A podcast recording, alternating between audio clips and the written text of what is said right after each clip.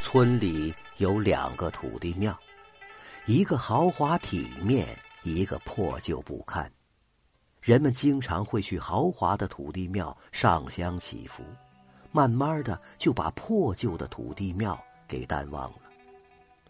王二的父亲去世了，今天要抬棺游街，然后去下葬。老爷子死前嘱咐过，游街要避开新土地庙。给老土地庙上香供奉。家里人在出发前一晚，因为路线问题产生了分歧。正当大家吵得不可开交的时候，摆在灵棚中间的照片突然向前掉在地下，变故让大家沉默，不敢发出一点声音。整个灵棚安静的可怕，滴答，滴答，滴答。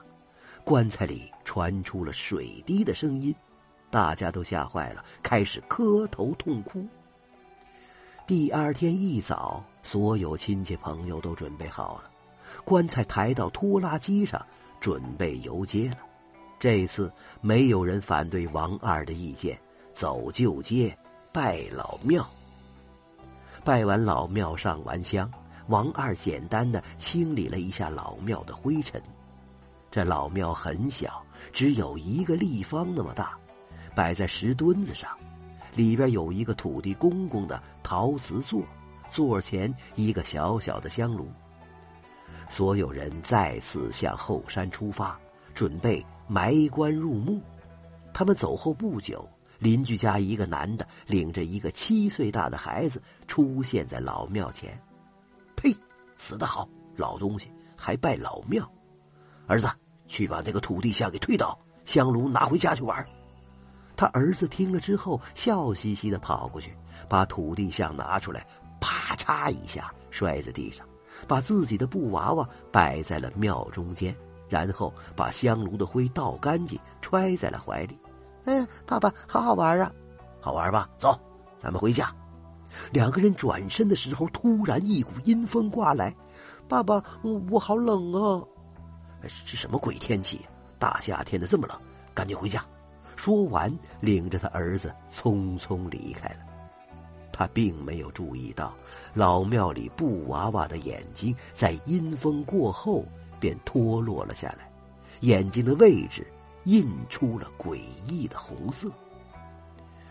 而另外一边正在下棺的人突然感觉棺材重了好多，差点就脱手摔在地上。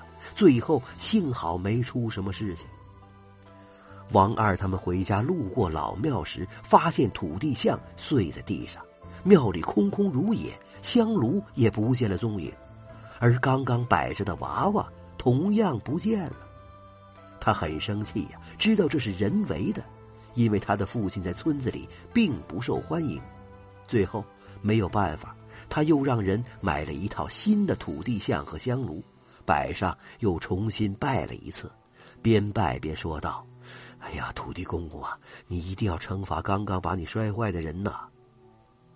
七天之后，王二邻居家的孩子失踪了，警察最后在存秸秆的小窑洞里发现了尸体，已经被烧的没有了人形了。经过调查发现，小孩子由于到窑洞里去玩，不知不觉的就躺在秸秆上睡着了。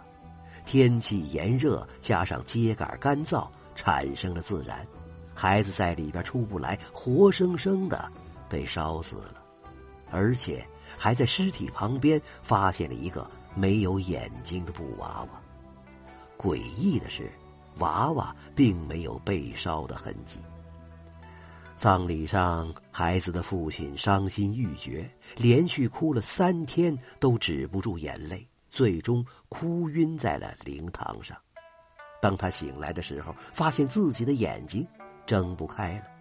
医生检查说是视网膜脱落，彻底瞎了。